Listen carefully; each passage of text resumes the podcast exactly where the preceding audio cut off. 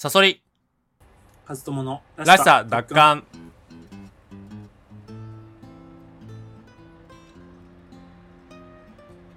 このラジオは自分らしく生きたい。そんな思いを持つ我々が社会への疑問や考え意見などを語り合うそういったラジオです。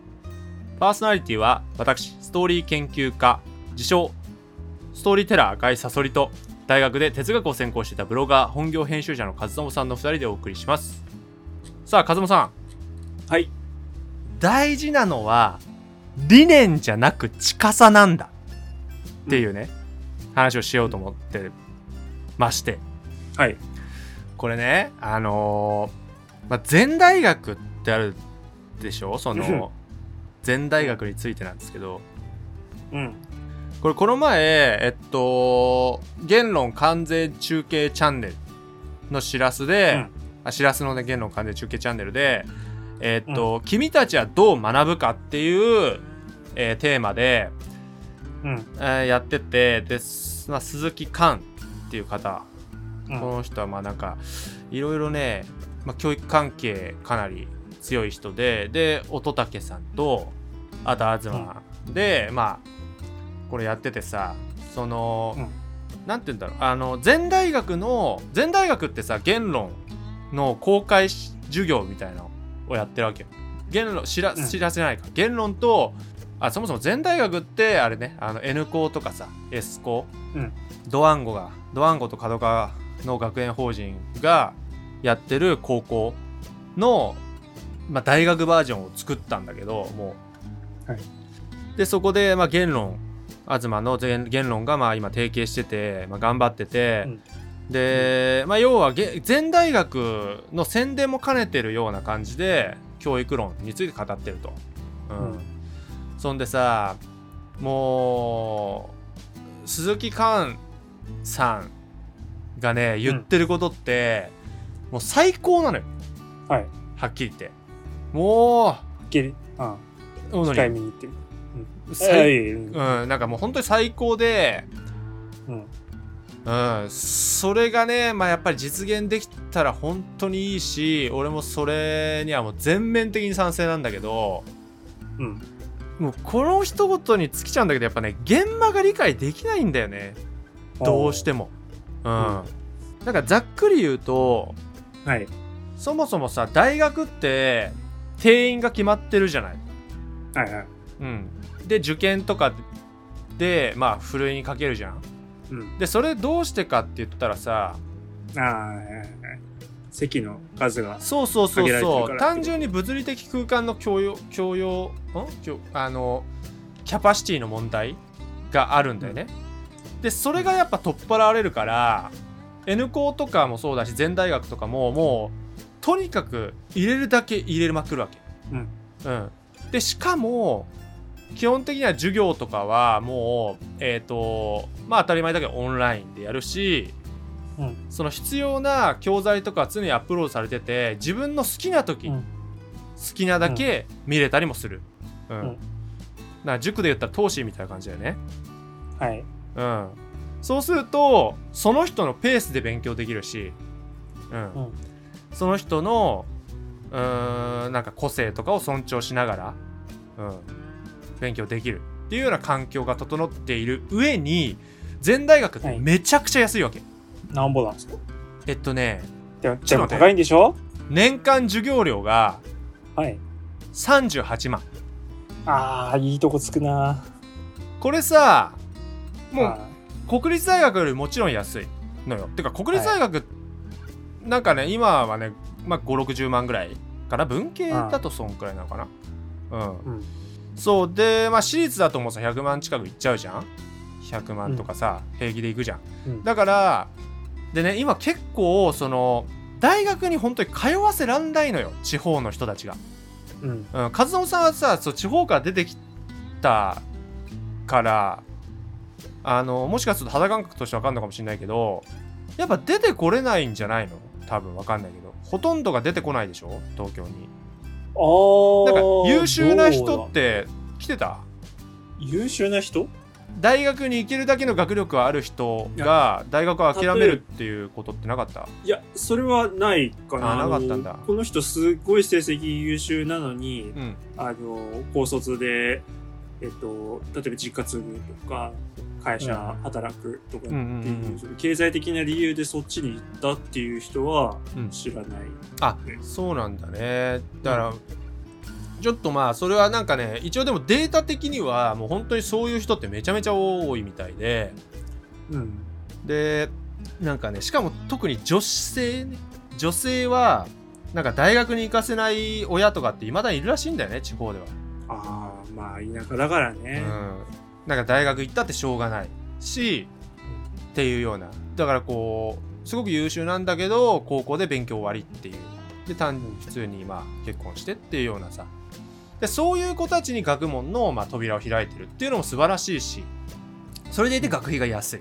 から、うん。だって、ね、1年間38万だから年間4年間152万。だからもうさ私立大学の1年とちょっとなわけじゃん、うんてかむしろ入学金とか合わせたらもう1年間の金額で4年間いけるって考えるとさすごいよね。うん。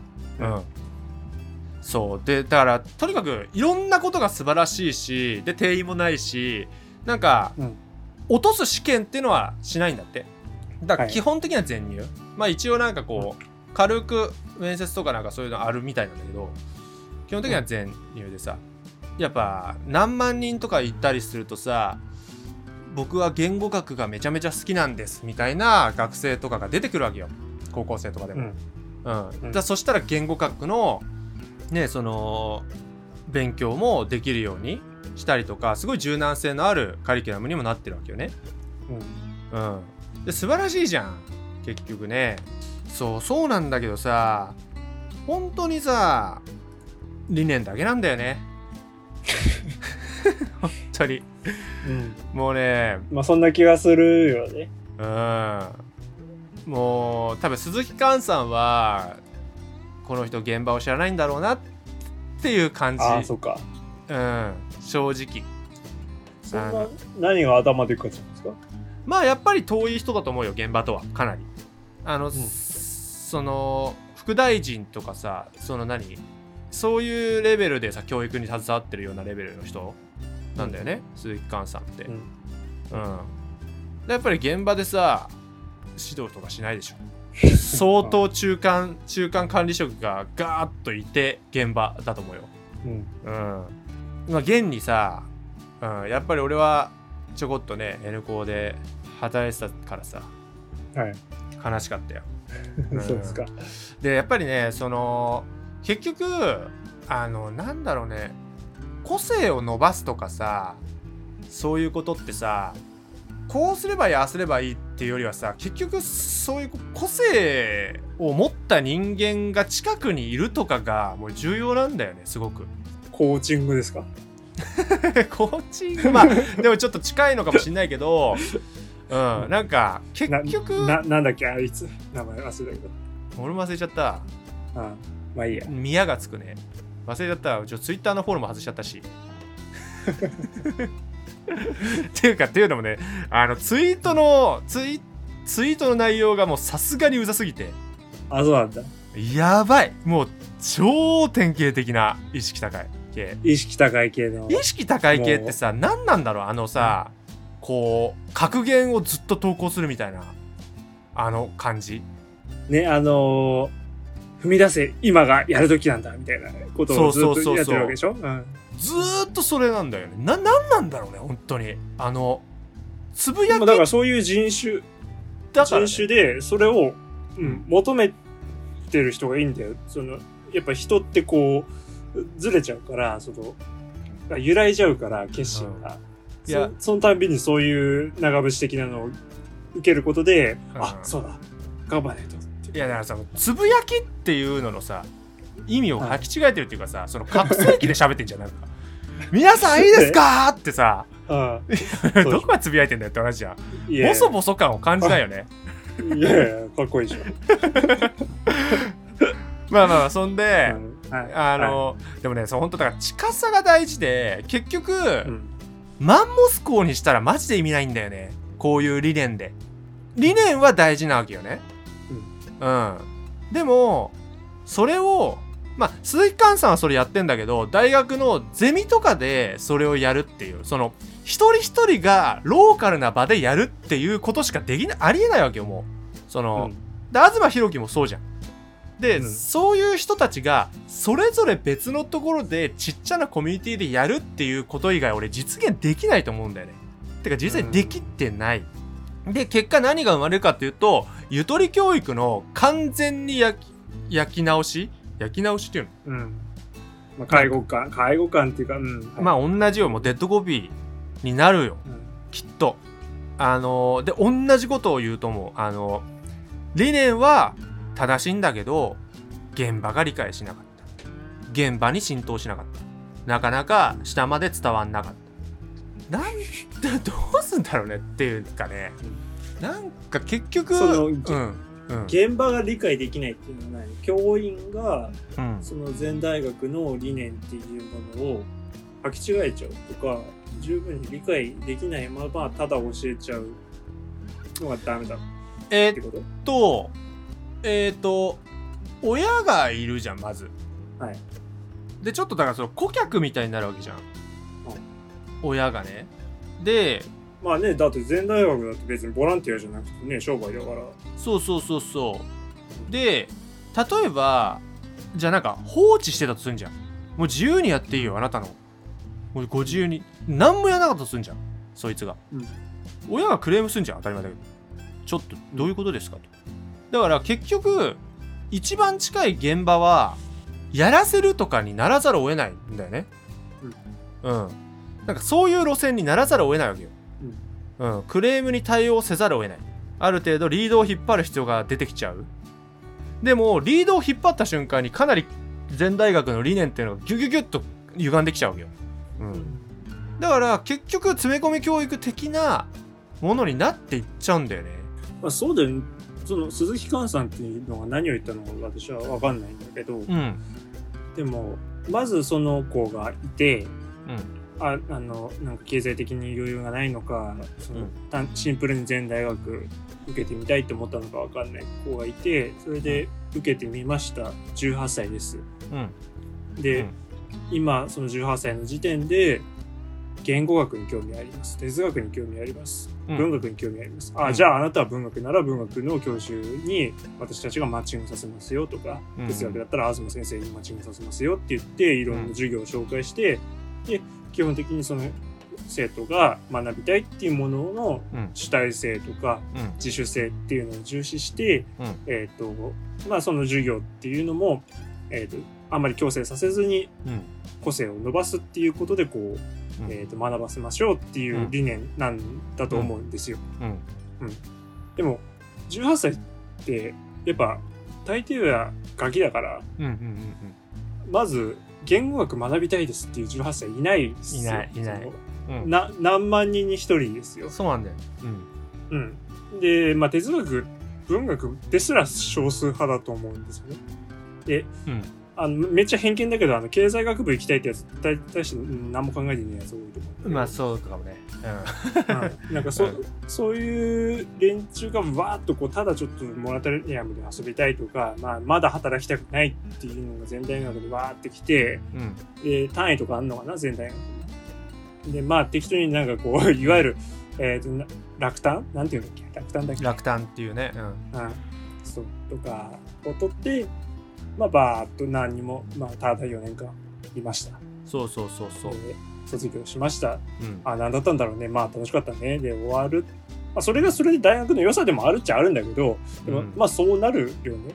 そうなるねそのうん。やっぱりこう膨れれば膨れるほどマンモスその結局さパーセンテージ的にさ、うんあのかければさもちろんなんかさ100人ぐらいはさすんごいのが出てくるかもしんないよね。2万人のうち100人。うん。だとして。ねえでも1万人で100人で1%だから0.5%ってことでしょ？うん。100人出たとしてね。だからその99.5%はさ何もしないんだよね。でも結局その100人のおかげでどんどんどんどん人集まってくるわけよ。うん。だからなんかビジネスモデルとしてこれが稼げるぜって言われてた方がなんかこうまだ救いがあるっていうか。まあ一人の天才が出ればいい。っていう風になってる感じなんだよね。うん、一人の成仏がいればいいみたいな感じがある。そうそうそうそう。でもそういうだから理理念としてはさすごく最高なんだけどうん、ん。なんかねものすごいだからそれこそ俺らが高校の行ってる数ってねちょっとなんかデータがあったんだけどそのうちの結構ねもう N, N 校 S 校ってものすごい数になってて今。あ、そうなんだ。なんかね5%ぐらい。高校生の5%ぐらいもう N 校 S 校なんじゃなかったかな。なんか本当にそのレベルになってるマジで？だから凄まじいスピードで増えてるわけよ。もうだってオンラインだから。い0.5%とか。うん。やなんかねすごい数字だったよ。でさもうでこれが過半数になることを目指してるみたいなこと言ってるわけよね。でもしかするとなると思う。なるかもしんない。それは。確かに。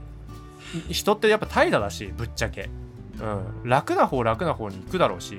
で楽でいい感じのところだったらそこで安いしっていうことでなんかそういうことになった時になんか将来本当ゆとりみたいな感じでああゆとり世代かじゃないけどああ全ね。N 校世代か。全かああ全全か。全ね。で全大学出身ってことを隠したくなるような子たちも出てくるかもしれないね。うん。なんかね俺ほんとそういう未来がねはっきりわかんだよね。っていうぐらいねものすごい勢いで犠牲者を増やしてるとしか思えないのよ。これ。あうん。ーあと、うんシンプルにまた老害っぽいこと言うと、うんやっぱ、オンラインじゃないですか。うんで、実際そんな何万人規模の大学になると、うんえっ、と、出席なんて取らないわけじゃないじゃないですか。出席取ったとしても、顔も見ないでしょ。あーまあただあれだけどねその出席とかも、まあ、デジタルになるだろうから単純にこう画面をつけたら出席とかなるだろうね。いや、だからそうそういうことですよ。うん。うんうんあのそういうことだよね。全く、ああちゃんとだからねちゃんと受けてるかどうかはちゃんとチェックしないってことだよね。そうそうそう、その実際にその教室に行って、例えば寝てたとしても、まあ行ってるって、まあそれはちょっと大学とも一緒なんじゃないの？それはないの？オフオフの大学とは？え？オフの大学と一緒なとこない？ちょっと。うん、そうかも、だけど、なんかこう、行くっていうところでまだ、なんか、ああった気がするけど、もう本当に、ね。確かにスイッチポチでいいっだって、ていうこと考えるとね。そうそうそう、朝ぼーっと起きてさ、それでパソコン開けて、ポチで開いて、それでスマホぼーっといじってたら、もうん。う出席になるわけじゃないですか。そうだね。うん、なんか、さらに怠惰になるよね。それはそうだよね。そのうん。結局さその話し飼いでさちゃんと自立できるってさ無理なんだよね。でその結局詰め込み教育ってやっぱ管理するわけじゃん？人を。で管理されないとちょっとさ割とやっぱちょっときつくてさでそれに都合がいいわけじゃん詰め込み教育って。みんな一律にさガーッと教えるだけ教えちゃうっていう。うんなんかねさあ自分の好きなことやっていいですよ。でだそそれは理念としては素晴らしいし俺もそうするとそうしようと思ってんだよ。だけど、うんせいぜいやっぱさ10人から15人でしょ。見れるのなんて。うんまあだから手の届く範囲で。そうそうそう。だからね近さが必要だってことはそういうことなんだよね。もう理念じゃないんだよ。うん物理的な近さにこのうん。話うんうん。始めた時は、うん。その何を言うかじゃなくて誰が言うかみたいなそういう話なのかなと思ったけど。あ全然全然。違うね。そういうことだったんだ。ね、うん、なるほど。そう。だからそうなのよ。あでもそれにも近いけどね。もちろん。だからもう訳分かってない現場の教師はい。が10人15人受け持ってもしょうがないけどね。うん、うん。だからちゃんと鈴木館イズムみたいなものをはいちゃんと受け取ってるというかうんなんかそういう人たちがぴょんと地方に飛んでそこでちっちゃなコミュニティを作るまた作るまた作るっていう地道なことしかないはずなんだよね。ううんん。それをさやっぱりそのビジネスとつながった瞬間に数とかになっちゃうじゃん。でパーセンテージとかになっちゃうじゃん。うん。そうするとパーセンテージあぶれた人間はじゃあどうすんだってなるんだよね。でしかも全大学とか、えっと N コ S コっていうのはやっぱりすごく最先端なわけよ。教育業界で。うん。うん、そうすると結局最先端が大好きな意識高い系がものすごい集まってくるわけよ。教員とか職員とかもう生徒とかもそう。で親もそう。あのちゃんとアンテナがだそうなるともともとなんかオタク気質でなんかこうで出れなかったような連中とかはまた居場所がなくなるんだよね結局。キラキラしたことになっちゃう。キラキラした場所になるんだよ、そうなの？うんうん、キラキラもうね割とキラキラだよもあそうなんだ、ううん。まあでも別にそこは場所がないんだからうん。入っててもいいんじゃないの？そういうニクラなやつどういうこと？あ物理的な空間ないってこと？物理的なその教室とかだったらさ、うん。その上系ばっかだったらさオタクっぽい人がいけなくなるそう。いやだけどあのーなんか何？先生とかはさだから意識高い系なわけだよ。ああそっかそういう授業ばっかになっちゃうのか。そうそうそうそ的。うで結局そういうのに支配されるわけよ、うん、もうねなんか積んでるよ割と で、うん。そうだから俺の結論は結局もうそのさ人数増やしちゃダメなんだよね。うん。もうその俺が勤めてた会社も全く同じなわけよね。うん。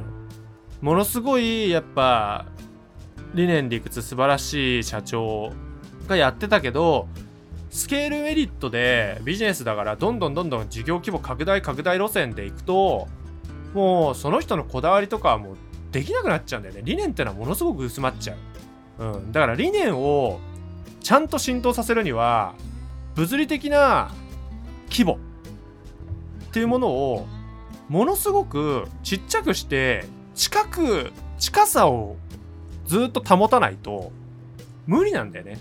でこれがちょっとさ面白い話でさホモ・サピエンスの話ではさはい。真逆なわけじゃん。要はなんか人間の社会動物とかでも虚構っていうものを使わなかったら150人が限界だって言言われててコミュニティっていうのは。うん、でその150匹とかそういう数以上に広がるなんか動物ってのはいないらしいんだけどじゃあなんでホモ・サピエンスが広がったかっていうと虚構っていうのを信じることができてだルール化とかね社会それが社会ができてそうすると1万人2万人っていうさ希望を管理できるようになるっていう要はそれって理念ってことじゃん、うん、だから理念ってまあ虚構だからさ。だ理念は確かに管理しやすいんだけど多分ねなんかその辺もねなんか本当に考え直さなきゃいけないことになってる気がするんだよね。うん。その規模とかそういったもの。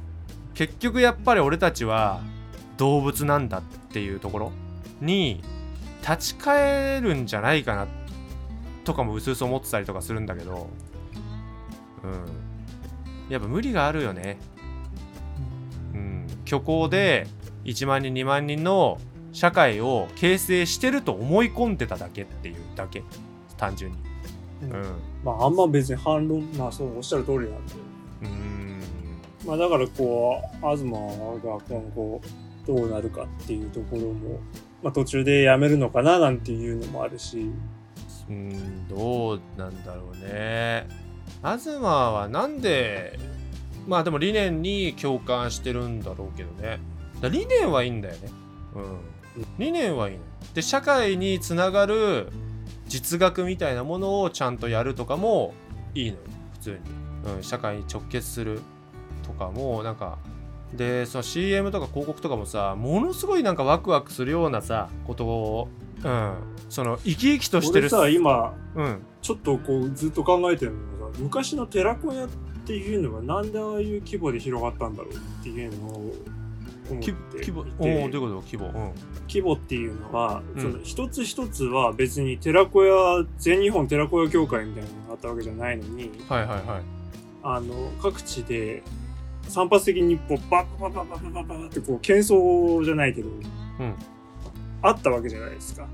あいろんなコミュテニティにうんその学ぶ期間として。確かに、うん、で、それが、ね、来るって言ってもさ、そのおっちゃん、けあの、寺子屋のおっちゃんの家で教えるっていうことだから、せいぜい30人そうだとかじゃないねですか。うん、うん。っていう寺子屋の人たちがなんであんな規模でできたのか。その国の支援があったのか。うん。そしてその寺子屋のおっちゃんとかもまあ基本は論語とかを教えたんだと思うんですけど読み書きそろばん、うんうんうん、教えたと思うんですけど、それをどっから学んだのかとかその理念はあったのかとか。あー確かに。うん。なんかそこにさ、うん。もちろんそのさそれさんみたいな人理想を言えばね、鈴木寛さんとか、えー東博樹とか、うん。もちろんさそりさんとかっうん。ていう人たちがこうバーってこう各地に散らばってうん。10人20人規模のうん。私塾を開いてうん。そして子供たちがそういうところに行ってその学校とは違ったなんか考え方とかをうん。学びその自分の個性を発揮していく。はいはいはい。っていうのが理想なんだけどそれをこうバーってこう広げるっていうそれこそ規模が必要じゃないですか。その何何百何千っていう私塾が必要なわけじゃないですか。10人しか教えられないとするならば、うんそうだね。うん。うん、そそれはどうやったらできる？ところなんだよ。でサソリさんとか相当考えて10人ってなったわけでしょ？まあまあそうだね。うん。うん限界あなたぐらい考えたうん。考えて私塾を開こうって人は1万人いないんですよそうだよねうん。ってなると、日本積んだって思っちゃうんだけど、まあそれは嫌だから、なんとかこう、その、私塾をこう広めるとか、確かに。話になったら、うん。どうなんだろう。でそれは江戸江戸の寺子屋での規模っていうのを参考にできるものがあるのか、学べるものがあるのかっていうのもちょっと確かにね。てかなんであでもえ何？江戸政府？え政府じゃない幕府か。幕府がうん。仕切ってたわけじゃないんだ。たのかな？いや、わかんないわかんないわかんない。寺なんかそん寺子屋そんな感じしなくない？なんかもっとなんか伸び伸びしてる感じ、イメージがあるけど。でもさ今の話を聞いててちょっと思ったのがうん。全大学ってなんかフランチャイズ化すればいい成功しそうだなと 確かに。思って、うん。うん、確かに確かに。なんかさフランチャイズ化でよくねって思ったわ今ちょっと。N 校も S 校教もそうだけど。材だけ提供するみたいな。そうそうそうそうそうそうなんか寺子屋ってそんな感じの気がするよね。なんかその村とか町と町とか。でなんか教えられそうなやつの元に集まるだけって感じでしょ？うん。でもやってることはなんか大体一緒みたいな。でもなんかやり方とかはその辺町にあったことをやってるみたいな感じなんだろうそうねそうそうそう。うん。なんかフランチャイズ化してほしいな。そうか、うんそうそうやればいいのか。その巨大な一匹のあの恐竜っていうんじゃなくてこう、うん。アリアリみたいにバーッとこう N 光がそうだね。広がるみたいな。うん。なんかそうだね。それなんかそういうことやってほしいな。なんでね一つの組織にしようとするんだろうね言われてみればね。ココイチとかってさ結構そのフランチャイズばっかなんだよ、であれってさ結構自由にやらせてんだよねココイチって。あそうなの？そう。でフランチャイズを開く条件って厳格なルールとしては1個 ,1 個だけしかなくてうん。夫婦では夫婦でやるっていう。え、何それ？だココイチのフランチャイズって夫婦で経営してんの、必ず。面白くない？ココイチってカレーでしょ？カレあの10辛とかのやつでしょ、ーイエストッピンうん。グチーズ、私はあの2回しか 2回しか行ったことなくて、うん、で最後に行った時1辛頼んですっげえ辛かったんだよ、じゃあそこの夫婦があれは？それは。そこの夫妻がもう一からの辛さを、いやでも本当に多分なるほど。なんかピンときたわ。ピンときた。これ1辛なの？だからそのフラン 何？そのこれ共通でココイチで1辛なのって驚愕でもう行かなくなったんだよ 一から辛いけどね割と。あそう。割と辛いけど例えばだからねコンビニとかにも似てんのよコンビニもセブンイレブンって置いてるもの全然違うの知ってる？わかる？感覚。いやわかんない。置いてるもの全然違うよ。あの見てみ？今度。近くのセブンイレブンい。くつか。3つあったらパンとかお菓子とかカップ麺とかうんジュースとか全然違うから。それはオーナーが売れると思ったものを仕入れるから。だかへーらもちろんテンプレのものはあるんだよ。絶対これ鉄板で売れますよね。っていうのはある。でもちろん売り上げとかは見られてるしそのうんまあ上納金みたいなものは提出するからもちろん売り上げはめちゃめちゃ気にするからさやっぱテンプレ構成の店もあるだろうけどがっつりあのー自分の色出してるコンビニもあんのよ。だからそれがフランチャイズのいいとこじゃん。うん。うん。うんでココイチもそうよね。うん。トッピングだからないとこもあるしあの、うん。なんかコラボとかも店によって違かったりとかタイミングが違かったりとかなんかね結構店によって面白いこともあるよ。まあ大体ココイチはまあテンプレかなでも割と。まあ、そういう感じでね、その、教材だけ提供して、あとは自由に学ばせる。そのむしろその個性を学育成するっていう意味では、教師の個性も尊重するっていうことで、そうそうそうやったら、ワンチャンあるかもしれない。ワンチャンあるね。うんワンチャンある。うん。あーそれちょっとなんか今度いつか鈴木寛さんに質問ができる機会があったらちょっと質問してみてえなね、僕とか、割とその雑誌関係で取材できたら、ここういうのどうですかって言えるかもしれないし。あー確かに。ちょっと聞いてみてよ。うんフランチャイズ化ってどうなんですかって。そのマンモスにする意味あるんですか？まあそんなところですちょっと長くなっちゃってるから。うん。あ、そうか。ね。うん。じゃあ、はい、そういうところで、えっと、鈴さん告知をお願いします。。はい。い、えー私赤いサソリは赤いサソリの深掘りという YouTube チャンネルで物語解説動画を不定期に投稿しております。このラジオらしさ奪還も含めすべて告知や活動報告は X 旧 Twitter で行っております。リンクが概要欄に貼っておりますのでそちらフォローをお願いいたします。カズモさんのブログのリンクもございますのでよかったらそちらもご覧ください。それではまた次回お会いいたしましょう。おやすみなさい。おやすみなさい。